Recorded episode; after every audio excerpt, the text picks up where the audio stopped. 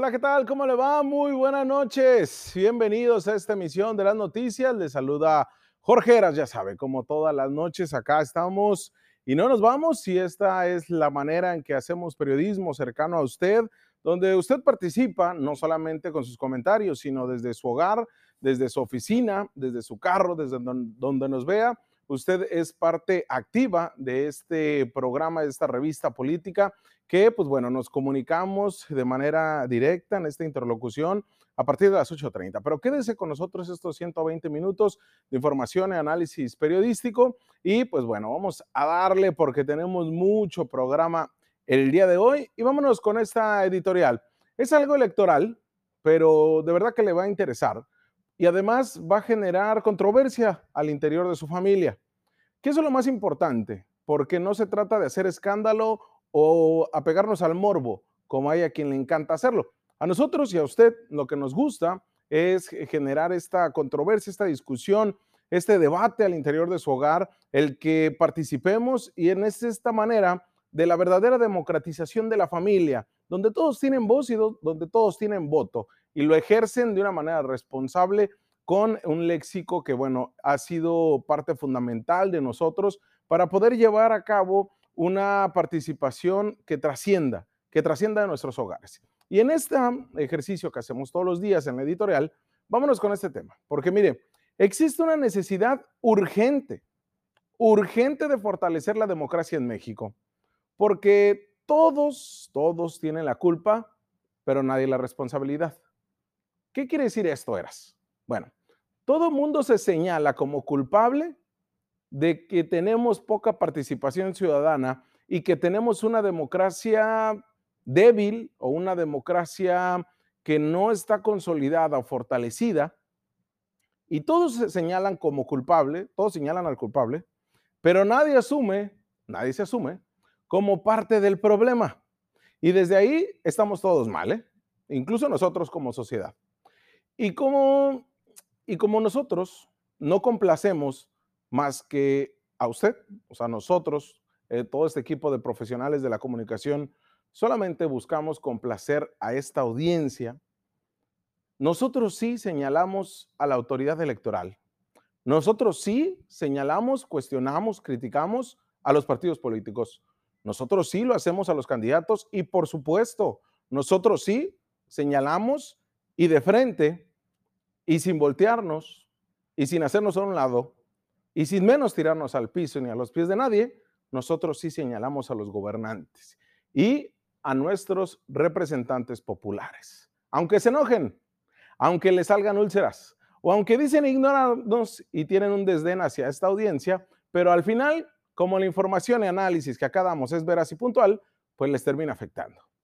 Ojalá que con esto cambiaran su dirección en cuanto a promover la participación ciudadana y fortalecer la democracia.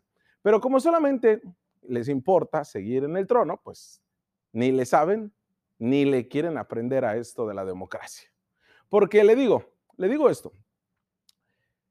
Pues porque cuando se trata de saber que nuestra democracia, además de costosa, no genera un interés real de una gran parte de la sociedad, para ser claros, del 70% de los baja californianos, que no acuden a votar el día de la elección, pero que además estamos desinteresados de estas figuras democráticas como lo es el plebiscito, el referéndum, la iniciativa ciudadana, este, la verdad, los verdaderos actos de rendición de cuentas, ya ni digamos del presupuesto participativo.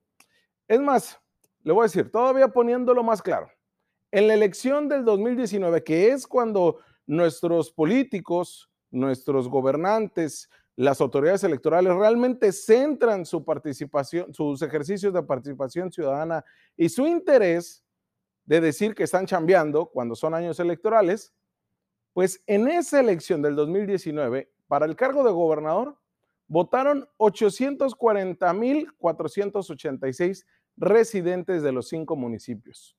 840 mil, ¿eh? Pero ¿sabe cuántos podíamos votar? 2.800.000. 2 millones 800 mil podíamos votar de acuerdo al listado nominal hasta abril del 2019. Ni siquiera llegamos al 30% de la participación.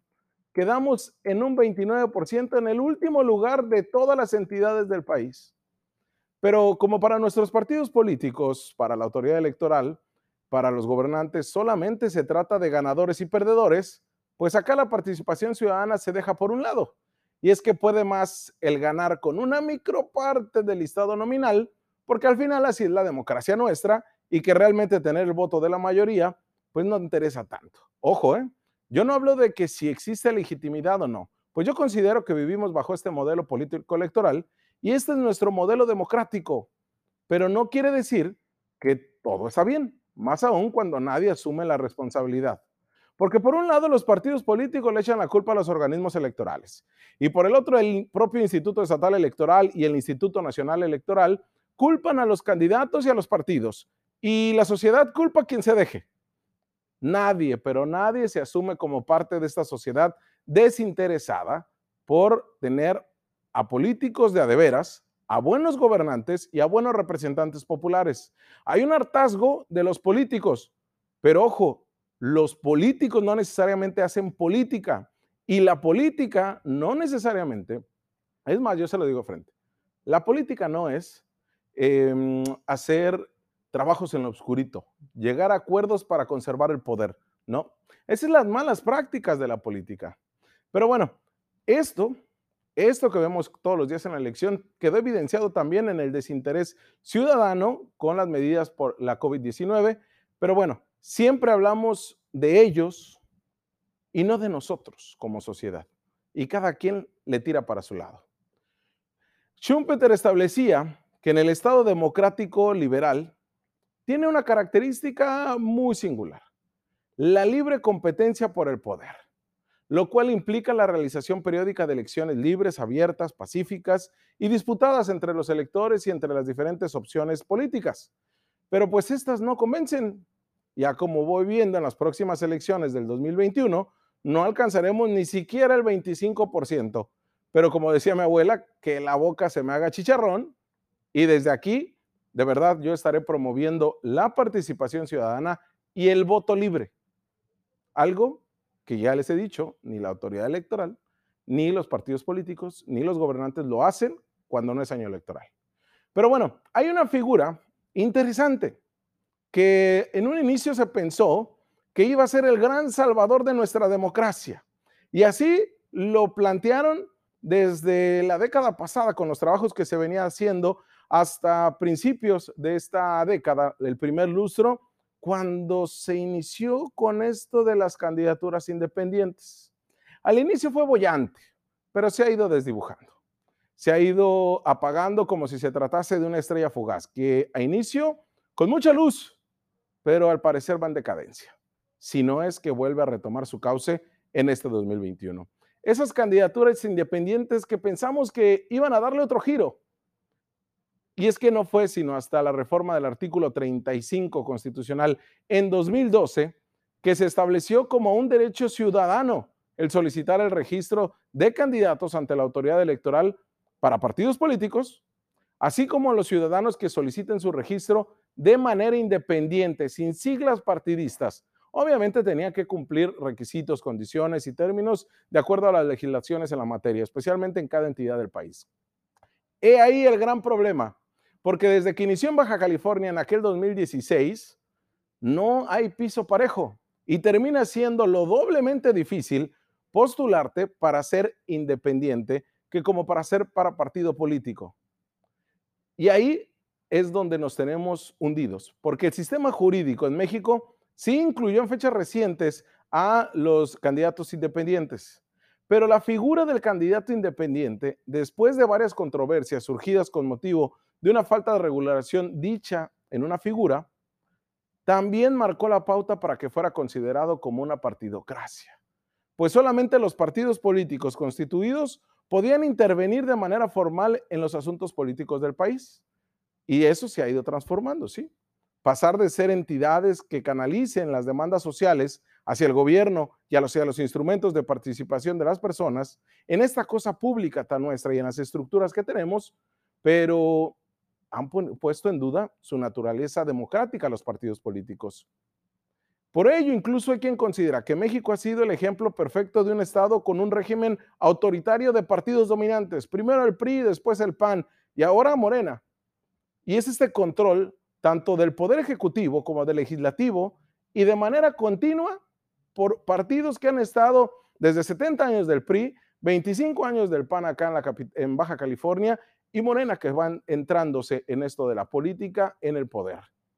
Las candidaturas independientes como estas figuras jurídicas y políticas propias de regímenes políticos democráticos como los que vivimos, pues son estos opuestos a los regímenes dictatoriales de acuerdo a un análisis que hace la Universidad eh, Autónoma de México y la Universidad del Estado de México.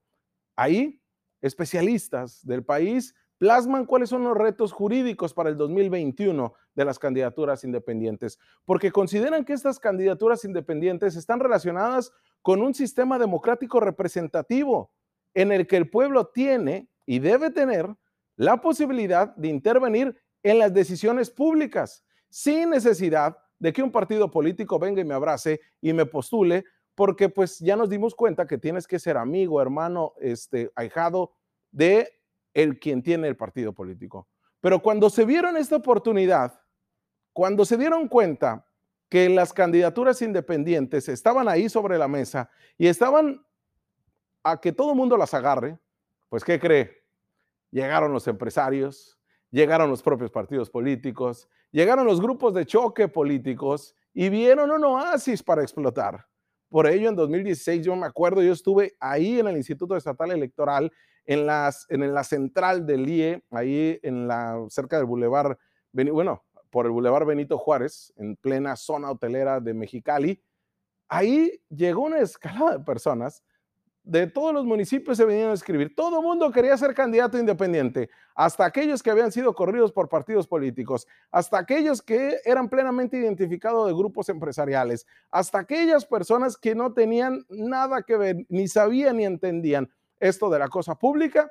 Y la verdad, uno como periodista dice, venga, que se inscriban, que participen. Al final pocos alcanzaron este registro porque había una gran cantidad como ahora, ¿eh? Tanto de requisitos y mínimo le tienes que invertir 10 mil pesos de tu bolsa para poder obtener tu registro, tu preregistro, ¿eh? porque para obtener el registro debes de obtener la participación de las firmas de la gente que respalden tu propuesta. Pero imagínense, para eh, la candidatura a gobernador que ya feneció, pues se requieren cerca de 56 mil respaldos ciudadanos. Difícilmente se obtienen. Obviamente, ¿quiénes sí lo obtienen? Quien lo tienen el dinero. Los candidatos independientes que más sonaron, pues fue el Bronco en Nuevo León, que ahí una figura económica fue la que respaldó todo.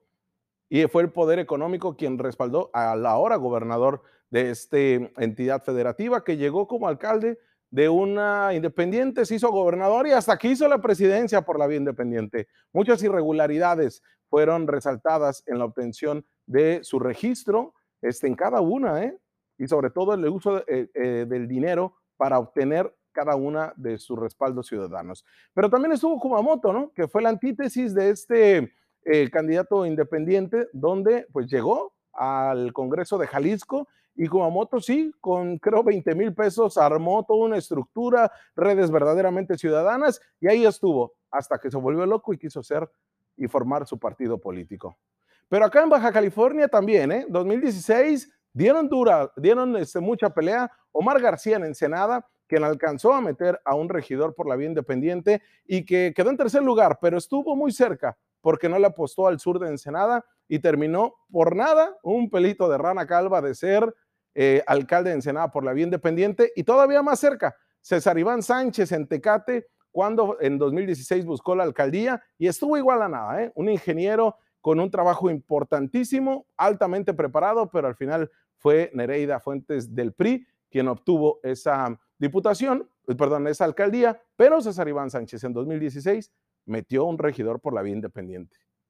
Dieron muchas peleas, pero nadie ha obtenido realmente tener este poder como candidato independiente. En Tijuana estuvo Gastón Luquen, estuvo Carolina Banel, estuvieron varios independientes que la pelearon, pero realmente alcanzaron a meter un regidor independiente.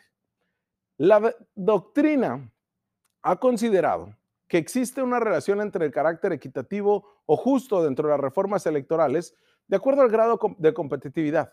pero en la práctica hemos visto que no, que no funciona, que no hay piso parejo. Y estas reformas que se han impulsado para tener una equidad, una justicia, en el caso de las candidaturas independientes, no se ha podido. El logro está solamente en institucionalizarlos y no en el establecimiento de las reglas suficientes para que tengan un verdadero impacto significativo en la configuración gubernamental mexicana. Por ello, no obstante que la constitución política ya permite postularse sin partido político, los requisitos legales obstaculizan realmente su aplicación. Por tanto, si se pretende fortalecer la democracia mexicana, así como la equidad y justicia en sus procesos de elección, se deben superar muchísimos obstáculos. Gran reto, ¿eh? Y le pregunto aquí para irnos al corte, ¿usted respaldaría a un candidato independiente? ¿Considera que los candidatos independientes pueden ser esta solución del fortalecimiento, de la democracia? Piénselo y respóndanos después del corte. Vamos a una pausa y volvemos.